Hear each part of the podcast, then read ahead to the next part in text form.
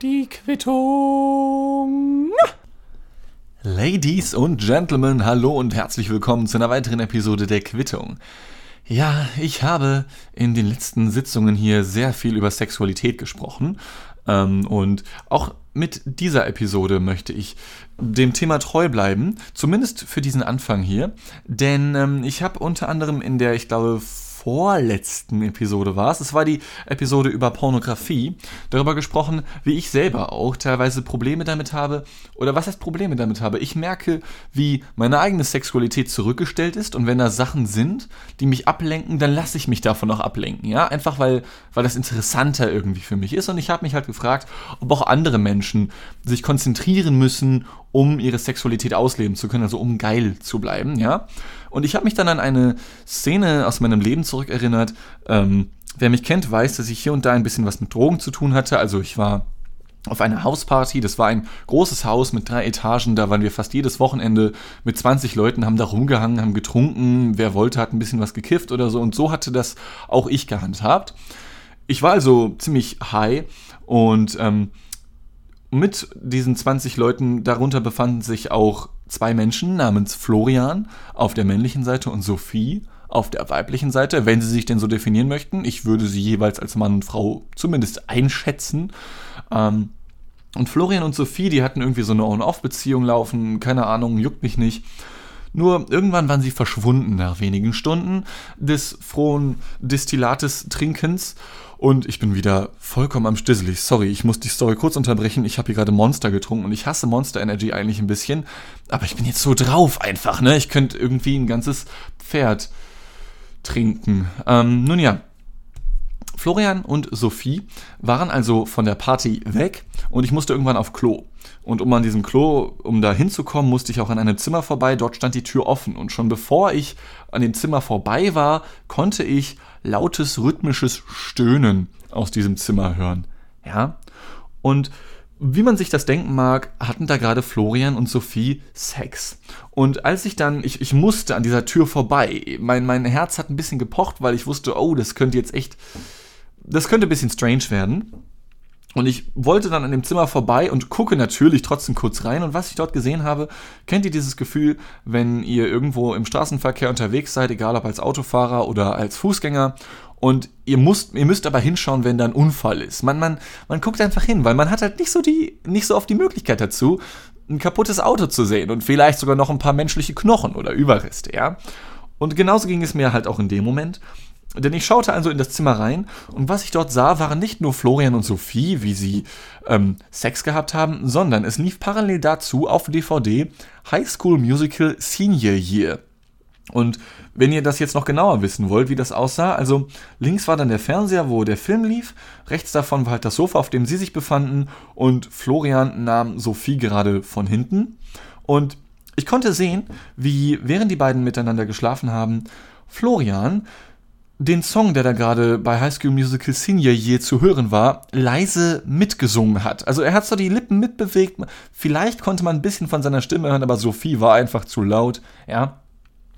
Und das war sehr energetisch irgendwie der Moment für mich und ich habe das gesehen und Florian hat mich irgendwann auch gesehen und er sang einfach weiter und als er mich gesehen hat, fing er an richtig laut zu singen und konnte sich nicht mehr konzentrieren. Er musste anfangen zu lachen, weil die so, äh, Situation so absurd war. Auch ich musste lachen. Sophie hat noch gar nicht gecheckt, was überhaupt los war. Und ich bin dann schnell weiter.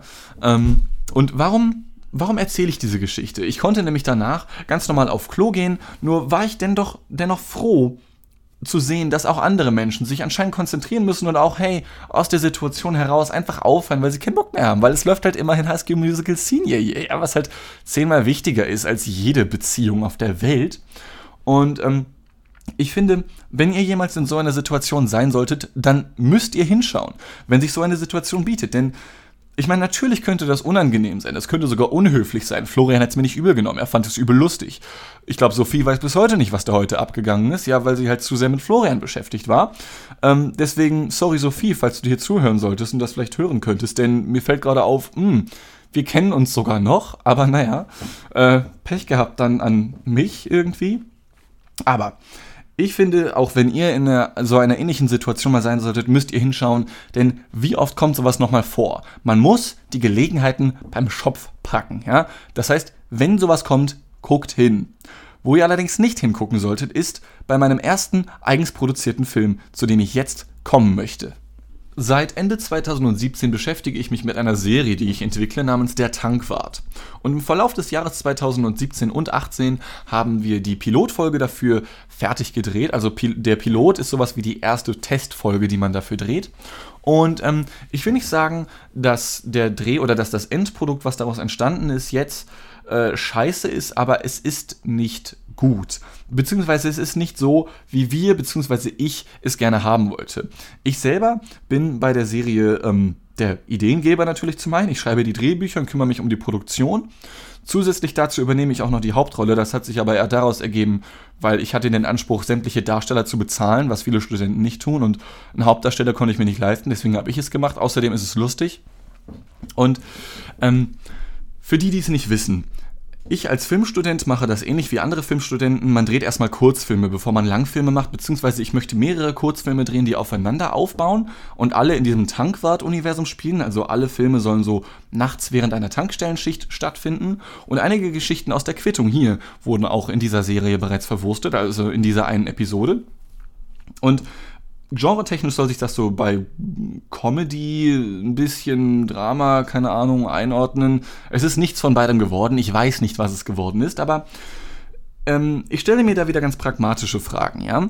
Zum Beispiel, es gehört zum guten Ton, wenn man als Student einen Kurzfilm gemacht hat, dann davon eine CD zu pressen, beziehungsweise eine DVD oder sogar Blu-ray zu pressen und die dann an alle Menschen zu verteilen, die da Geld reingegeben haben, die da partizipiert haben, die da in irgendeiner Form mitgewirkt haben oder einfach auch nur so für Werbung.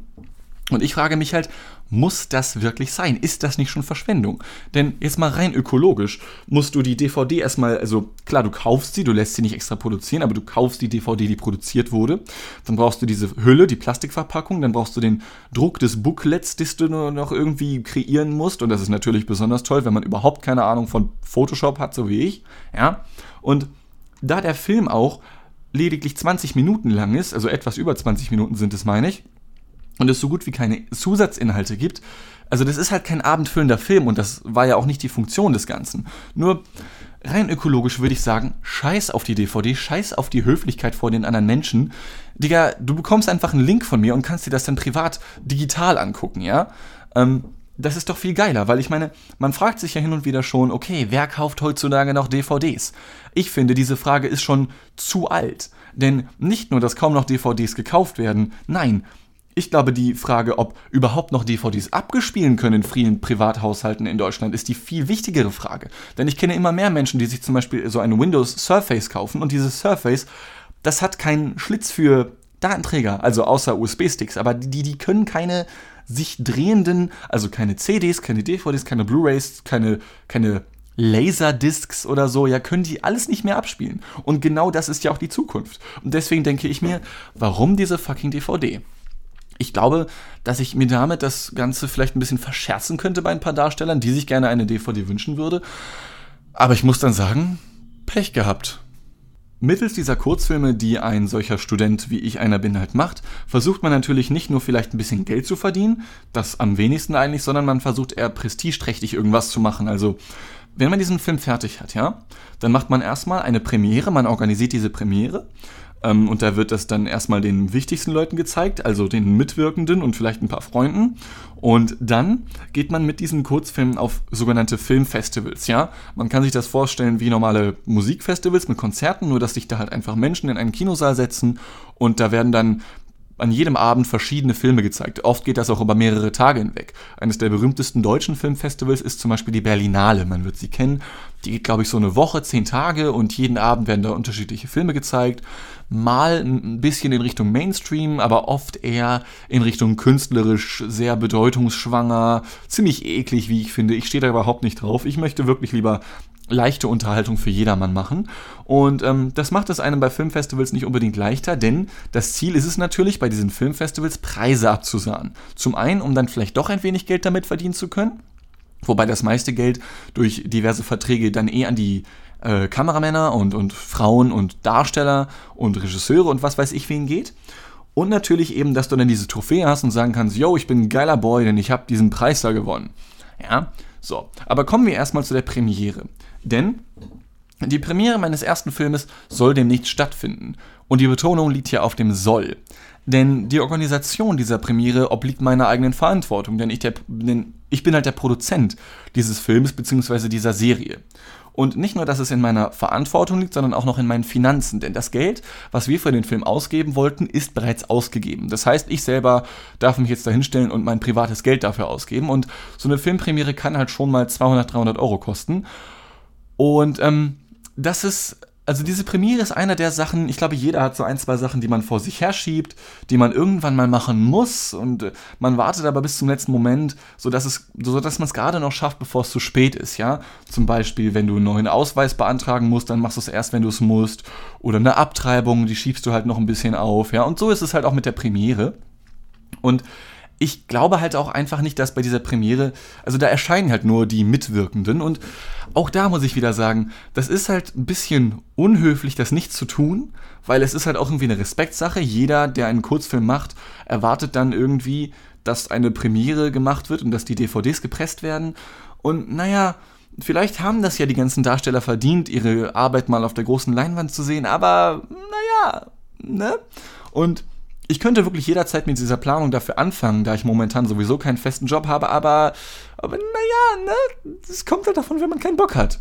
Und ich meine, am schlimmsten ist es natürlich auch noch, wenn man überhaupt keinen Bock auf diese Premiere hat und vielleicht sogar den Film gar nicht mal so gerne mag, was natürlich zum Glück überhaupt nicht der Fall ist in meinem Fall. Ich glaube wirklich, dass dieser Film, den wir da gemacht haben, namens Der Tankwart, ähm, so gut geworden ist, dass wir damit sogar den Oscar gewinnen können. Und das, obwohl der Tankwart dafür sogar in der falschen Sprache gemacht wurde. Und was ich noch mit am schlimmsten eigentlich daran finde, ist nicht nur, dass ich den Film dann zum 500. Mal sehen muss, denn ich war ja mit im Schnitt drin und ich darf momentan noch die Untertitel dafür machen, was unfassbar viel Spaß macht. Also wirklich, ähm, stellt euch das ungefähr so vor, Untertitel für einen Film zu machen, vom Spaßlevel her, wie sich den den Fingernagel rauszureißen vom kleinen C. So, nennt man das auch Finger? Nee, Zehennagel, genau. Stellt euch das so vor, wie wenn man sich sämtliche, sämtliche Zehennägel rausreißt. So viel Spaß macht es ungefähr, die Untertitel zu machen. Und wirklich gar keinen Bock habe ich auf habe ich auf diese, diese Gespräche, die man dann da führen muss. Dann stehst du da bei der Premiere, musst du natürlich als erster da sein, weil du hast es organisiert, ja, und, und dann, dann stehst du da mit den Leuten und alle dann so, oh, ich bin ja so gespannt auf den Film. Und ich habe dann einen Standardspruch, der wirklich gut zündet anscheinend, also richtig viele Leute lachen darüber, wenn jemand auf mich zukommt und dann sagt, ja, ich bin ja richtig gespannt auf den Film, du, und ich sagte nur, ja, ich auch, so, und ich habe so keinen Bock. Und wenn der Film dann läuft, man muss dann halt eine kurze Laudatio am Anfang halten, das macht dann wahlweise immer Regisseur oder Produktion, also wahlweise der Regisseur oder ich dann dementsprechend, vielleicht auch wir beide, und ich meine, klar, ich könnte diese Rede noch mit froh, froher Ehrlichkeit beginnen. So, ja, vielen Dank, dass ihr da seid. Aber ihr hättet gar nicht kommen müssen, ja. So macht es nicht. Ihr seid extra aus Berlin nach Hamburg gekommen für, für diesen Film. Oh Mann, also das Zugticket hättet ihr euch wirklich sparen können, ja. Ähm, und vermutlich würden das dann auch die ersten Menschen für einen Witz halten, weil oftmals arbeitet man ja mit Ironie, wenn man auf der Bühne steht, was ich auch sehr gerne mache.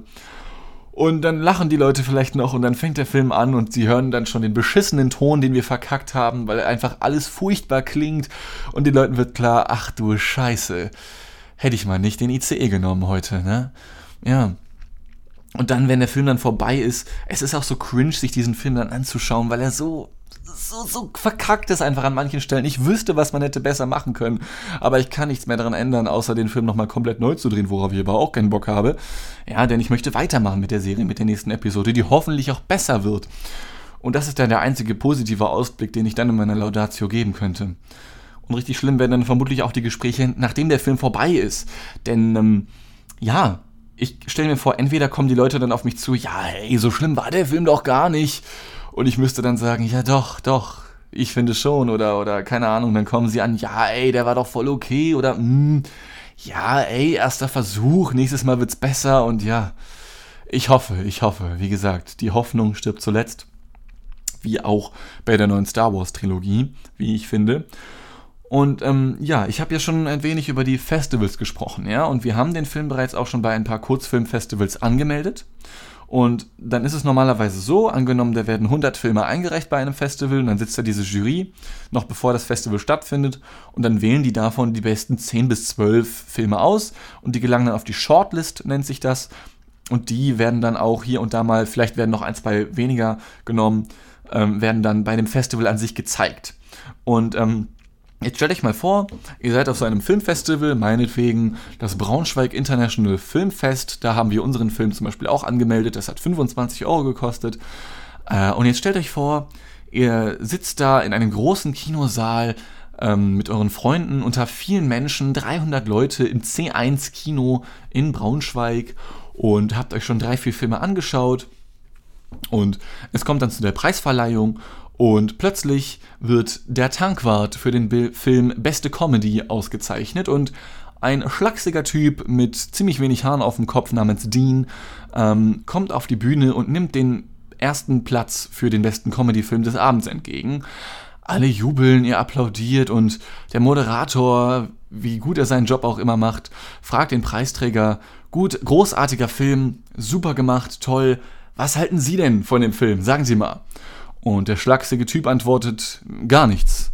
Und Gelächter füllt den Saal, weil mal wieder die Menschen erhalten das für einen Joke. Doch als der schlachsige Typ nicht weiterspricht, dämmert es den ersten. Der meint das ernst, der Junge. Ach du Scheiße. Der Moderator, schon leicht verunsichert, fragt lachend nochmal nach. Gar nichts? Und der schlachsige Typ entgegnet ganz nüchtern. Gar nichts. Und sichtlich verunsichert nun, fragt der Moderator erneut. Nein, also, jetzt mal ehrlich, was halten Sie davon? Und mit Nachdruck verrät der schlachsige Typ, ja nein, mal ganz im Ernst, ich finde den Film wirklich scheiße. Der, der, der ist überhaupt nicht so geworden, wie wir ihn geplant hatten. Und es ist richtig viel schiefgelaufen. Also, keine Ahnung, was ihr in dem Streifen gesehen habt. Ich meine, danke trotzdem für den Preis, ja. Also, spricht vollkommen für die deutsche Comedy. Und jetzt versucht euch mal reinzufühlen, wie dann das Feeling wäre, wenn ihr dann da sitzt und es wäre einfach cringe des Todes. Jeder von uns müsste sich seine Cringe-Decke mit nach Hause nehmen oder, oder am besten schon mit in den Saal bringen, um sich verstecken zu können, weil, weil es einfach unerträglich ist, wie unangenehm dieser Moment dann sein muss, wenn man checkt, ach du Scheiße, da haben welche den Film richtig gut gehalten und er fand ihn einfach richtig kacke. Nichtsdestotrotz wünsche ich mir diese Situation denn schon noch herbei, denn das würde bedeuten, dass andere Menschen etwas in meinem Film gesehen haben, was ich nie wieder in diesem Film sehen kann, denn ich finde ihn einfach nur schlecht. Und wenn ihr selber in der Medienbranche Fuß fassen wollt, dann schreibt mich gerne an. Ich kann mittlerweile schon, denke ich, ein bisschen was erzählen. Und ich möchte auch gleich einen Tipp mitgeben. Nämlich, ähm, wenn ihr die Gelegenheit dazu habt, egal für wen, egal wie, wie gut bezahlt der Job ist, egal egal wie groß die Firma ist oder, oder wer euer Chef ist, ja, ähm, wenn ihr den Job bekommen könnt, für einen Film oder eine Serie Untertitel zu machen, dann macht ihn nicht. Wenn ihr es könnt, dann versucht um jeden Preis jemals, niemals Untertitel machen zu müssen. Es ist ein unfassbar undankbarer Job und, und es weiß einfach niemand, wie man den wirklich macht. Ob ich jetzt irgendwie zwei Zeilen immer mit, mit Untertiteln habe oder einen, es sagt jeder anders, ja. Und ähm, ich muss einfach für jeden Satz bzw. jede Einblendung eine neue Textdatei erstellen. Dort gebe ich dann die entsprechenden Buchstaben ein und muss den Text anschließend skalieren, also die Größe anpassen. Ich muss die Schriftart umstellen, ich muss die Position anpassen, sowie die Farbe, die Schattierung und die Dreckkraft einstellen. Und ähm, das dann einfach, ich glaube, insgesamt bin ich bei 305 Malen und ich bin immer noch nicht fertig. Und das ist, das ist der härteste Job der Welt ever, den, den härtesten Job, den es jemals gab und jemals geben wird, wirklich. Ähm, ich habe mich letztens bei einem Freund deswegen darüber ein wenig ausgeheult und der meinte aber zu mir, ja, immerhin musst du nicht jeden Tag acht Stunden Wasser tragen von einem verdreckten Brunnen zu deiner kranken Mutter, die in irgendeiner verschimmelten Wellblechhütte lebt in Afrika, ja. Und ich habe ihm gesagt, weißt du was? Ich wette mit dir, genau diese kranke Mutter sagt ihrem Kind jedes Mal, wenn es sich über das Wasserschleppen beschwert, ach ja, kleiner Sohn, Immerhin musst du keine Untertitel für einen schlechten Studentenfilm machen, den sich eh keiner anschauen wird und auch keinen künstlerischen Mehrwert hat. Oder, um es ins Original Afrikanische zu übersetzen, So, Freunde, bewegen wir uns weg von irgendwelchen rassistischen Gedanken, die sich irgendwo in meinen Hirnwindungen angesammelt haben und hin und wieder mal raus müssen. Die Quittung, ihr wisst es, ist ein reiner Bildungspodcast. Ja, ich möchte Menschen weiterhelfen in ihrem eigenen Lebensweg, in der Lebensfindung, in der Lebensführung, ja. Und deswegen dachte ich mir, hey, machst du doch noch mal ein bisschen was zum Thema Filmbranche im Sinne von, wie komme ich da überhaupt rein, wenn ich das denn möchte. Ja, und ich meine, ich könnte das Ganze jetzt in fünf Sekunden abhaken, indem ich sage Studium, Ausbildung und Quereinsteiger. Und dann wäre das fertig und wir können den Podcast hier beenden. Aber wir haben ja noch zehn Minuten auf dem Tacho. Wir sind erst bei 20 Minuten und bei meiner Anzeige hier knapp 15 Sekunden, ja. Also da muss noch ein bisschen was kommen. Und was jetzt kommen wird, ist das folgende.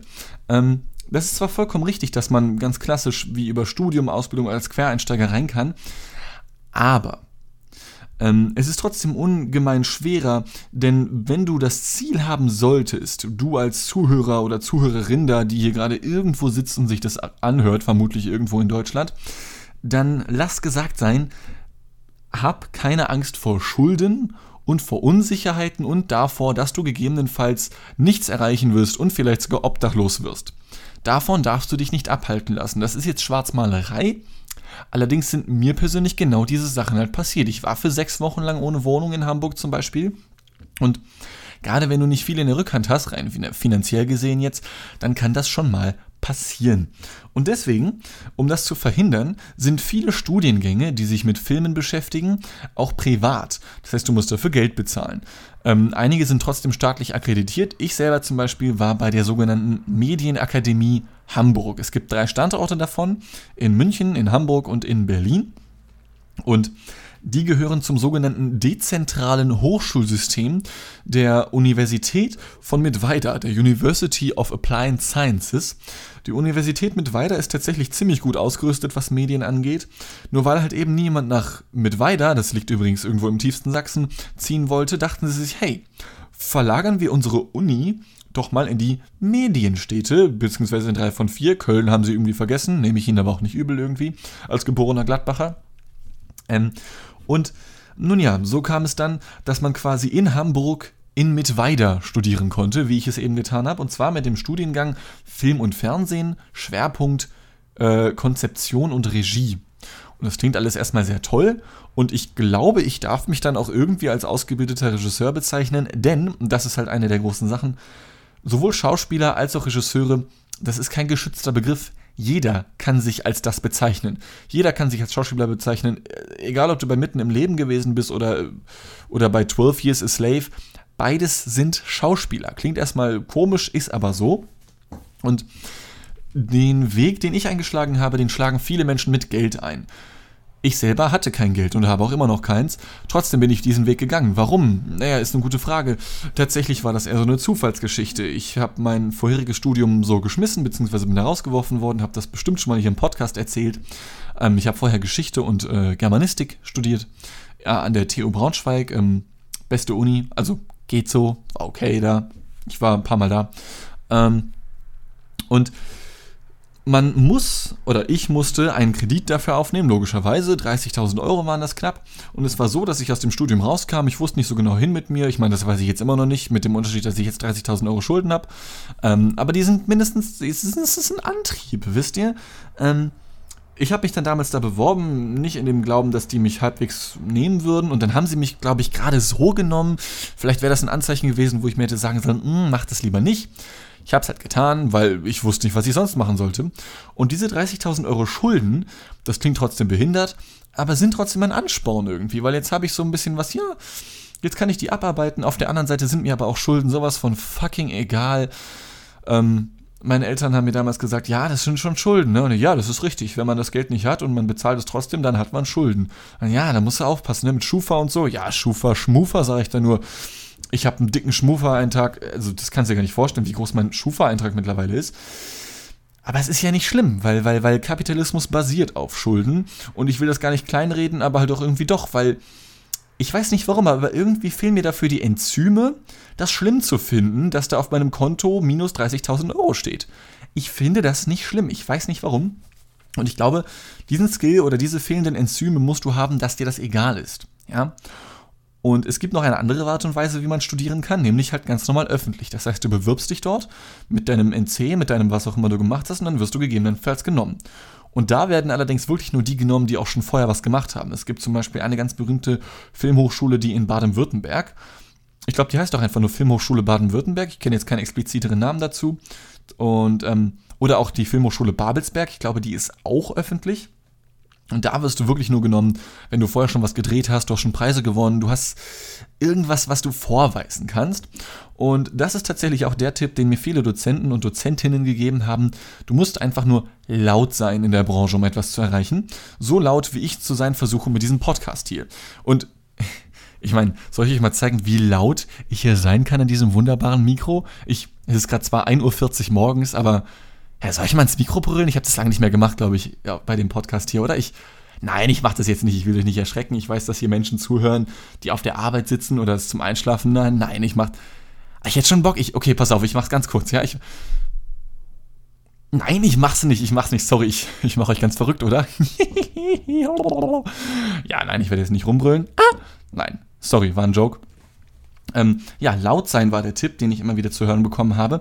Irgendwie anecken oder zum Beispiel, ähm, man kann versuchen, sich, also es gibt so gewisse, wie nennt man das? Familien in der Medienbranche, ja? Und da kann man sich so ranheften, zum Beispiel hat Till Schweiger so eine Art Medienfamilie und dann gehören da Leute dazu und mit diesen Leuten macht Till Schweiger auch immer wieder was, ob jetzt Schauspieler, Produzenten, ähm, Tonmenschen, Lichtmenschen, wie auch immer, sämtliche Menschen, die irgendwie bei Film und Fernsehen arbeiten.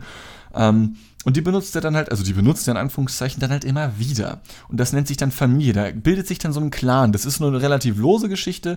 Angenommen, die verzanken sich, dann verzanken sie sich. Dann wird da jemand aus dem Tilf Schweiger Clan halt rausgeworfen. Und dann kann wieder jemand Neues reinkommen. Das ist der eine Weg, wie man versuchen kann, laut zu sein. Also man, man heftet sich an eine dieser Familien ran. Allerdings musst du zum Beispiel bei der Till Schweiger Familie sehr gut saufen können, wie du bei der Veronika Ferres Familie koksen können musst. Ähm, oder du kannst es auch versuchen, indem du deine eigene Familie gründest. Du versuchst selber, so ich sag mal, ein kleiner Visionär zu werden. Du machst deinen eigenen Scheiß und dann heften sich Leute vielleicht an dich ran. Oder du machst einfach zusammen mit Menschen Sachen und dann bekommen die in irgendeiner Form Aufmerksamkeit, ja. Und, und, und so schafft man es dann, seine Aufmerksamkeit zu steigern. Und Aufmerksamkeit ist halt das A und O in der Medienbranche.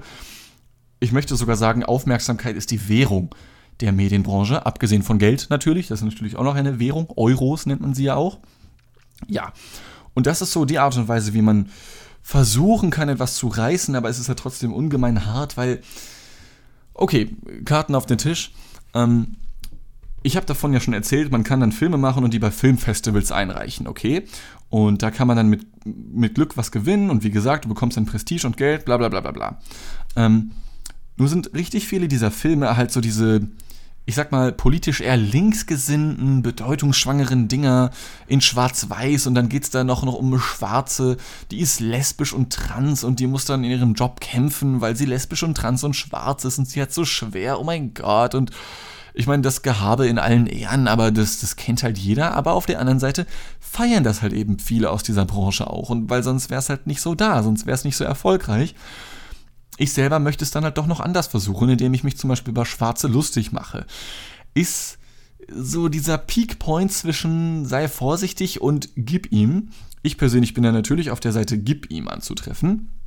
Aber man muss damit klarkommen, wenn man dann trotzdem der Außenseiter bleiben wird.